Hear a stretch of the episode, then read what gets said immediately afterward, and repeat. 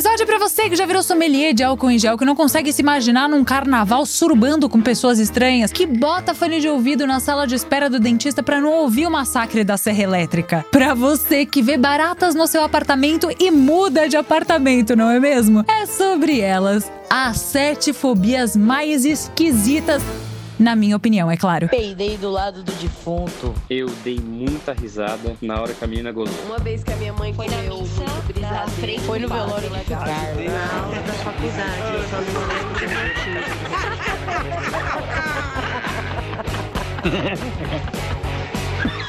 Ah, mas eu Seja muito bem-vindo ao Mais Eu Ri. Se inscreve aí no canal e se prepara para fuertes emociones. Agora, ogro, implore por misericórdia. Eu não vou ficar aqui falando sobre as fobias tradicionais que todo mundo conhece, porque é isso, todo mundo já conhece, e também porque gatilhos, né? Porque se todo mundo já conhece, tem muita gente que tem. Então vamos evitar, porque brasileiro já sofre, não é mesmo? Então fiquem tranquilos, tranquilas, tranquiles, que aqui a gente vai acolher as nossas loucuras, os nossos medos e as nossas imbecilidades, porque sim, enquanto seres humanos, somos seres imbecis. Homo sapiens tinha que ser homo imbeciles. Desculpa as ofensas, viu? É o meu jeitinho de ser. Justificaria muita coisa, não é mesmo? E eu não vou falar sobre LGBTQIA fobia, sobre homofobia, sobre fobia de mulheres, fobia de homens. Eu vou pegar todas essas pessoas intolerantes, botar num cantinho ajoelhado no milho, pensando no escuro pra ver se eles melhoram. Olha que boa ideia! Ai. Já pro cantinho da leitura! E cara, a fobia é um tipo de transtorno de ansiedade. Muito louco, né? Eu nunca tinha pensado dessa forma. Mas sim, é uma mistura da ansiedade com um medo irracional de algum lugar, de uma situação, de uma atividade, de algum objeto ou de algum animal, mesmo que eles não representem nenhum perigo real. Ou seja, a ansiedade que uma pessoa que tem fobia sente é desproporcional ao que está efetivamente acontecendo. Pra vocês terem noção, eu atraio lagartixas. Vou contar um fato que assim eu fiquei muito horrorizada e botei a casa abaixo, literalmente.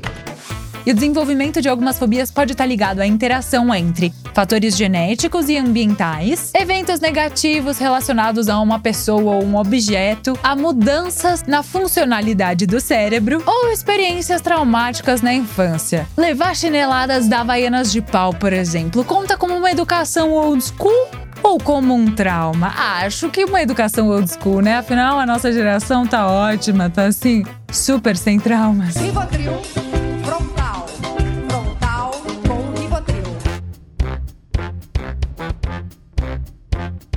Mas vamos ao que interessa, que são as sete fobias mais esquisitas, na minha opinião, é claro.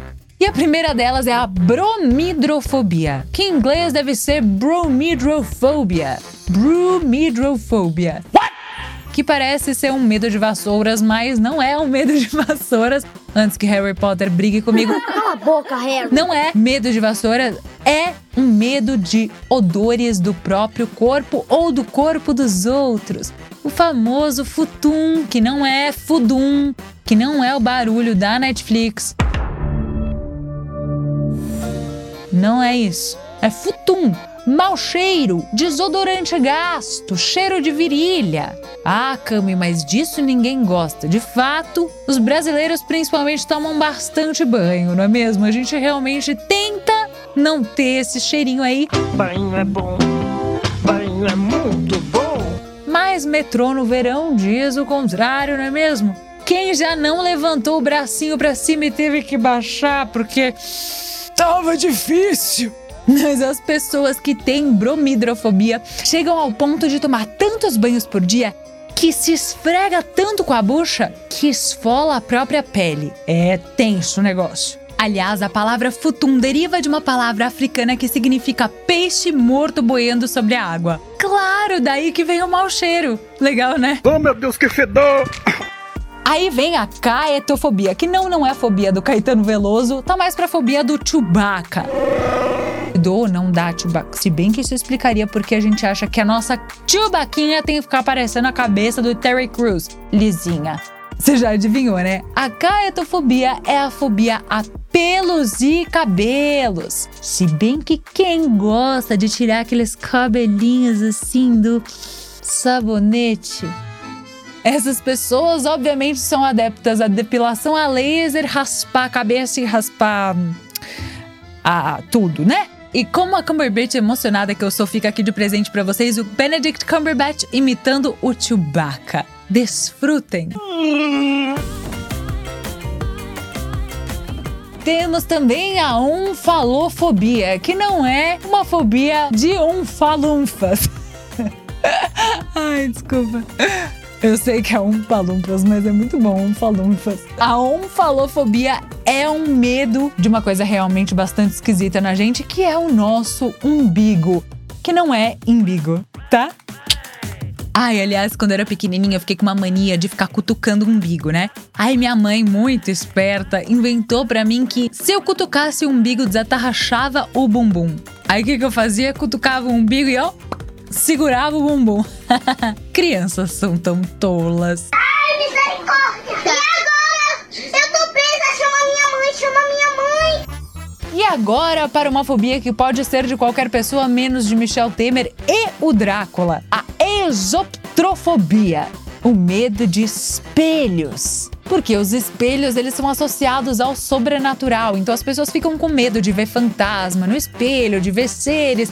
A loira do banheiro vai saber. A pomba, pomba gira. O que é? Não gosto de você. Eu digo, vai tomar no c...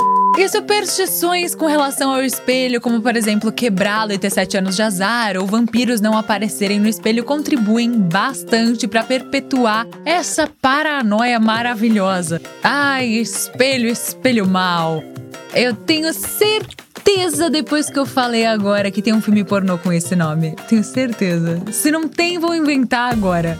Ai, Branca de Neve nunca mais será a mesma. Aí tem um que é muito bizarro, que é a lachanofobia, ou lacanofobia. Não, não sei, eu fiquei com lacha porque eu pensei em lanche, mas não sei, não é medo de lanche, não. É medo de outra comida, de vegetais.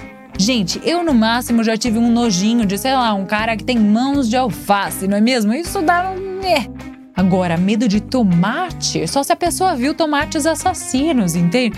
Mas tomate é fruta, né? Não era sangue, mas tomate, suco de tomate. Enfim, bizarro, de qualquer jeito, bizarro. Tem outro que é bizarro também, que é a filemafobia, que é a fobia de beijar. Sim, beijar. Selinho na boca, Se bem que com o advento do novo normal, pode ser que surjam novas danças do acasalamento, não é mesmo? Porque pensar em beijar bocas estranhas faz com que eu me identifique, não é mesmo? E para isso não tem Santo Antônio virado para baixo que ajude, até entorta a flecha do cupido, gente. A gente precisa se ajudar, né? E para alguns estudiosos, esse medo está ligado a outra fobia. E a última desse episódio, a filofobia, que é o medo de se apaixonar. Agora é a hora de nós perguntarmos: e você quer namorar comigo? Que tem outras ramificações também, como o medo do beijo, que nós já falamos, e o medo de transar. A intimidade, em qualquer forma, sempre foi um desafio para mim, mas minha genitália será o presente de aniversário da Anne. E tem aquelas que dão medo mesmo, né? E se você se identificou com qualquer uma dessas fobias ou com todas essas fobias, assim como eu, tô começando a achar que eu tenho tudo, bora marcar terapia, se cuidar, beber água, porque, né, tá acabando o mundo, o meio ambiente vai faltar. Beijos otimistas. Até o próximo episódio. Esse podcast é incrivelmente coproduzido pela Gramofone Podcasts.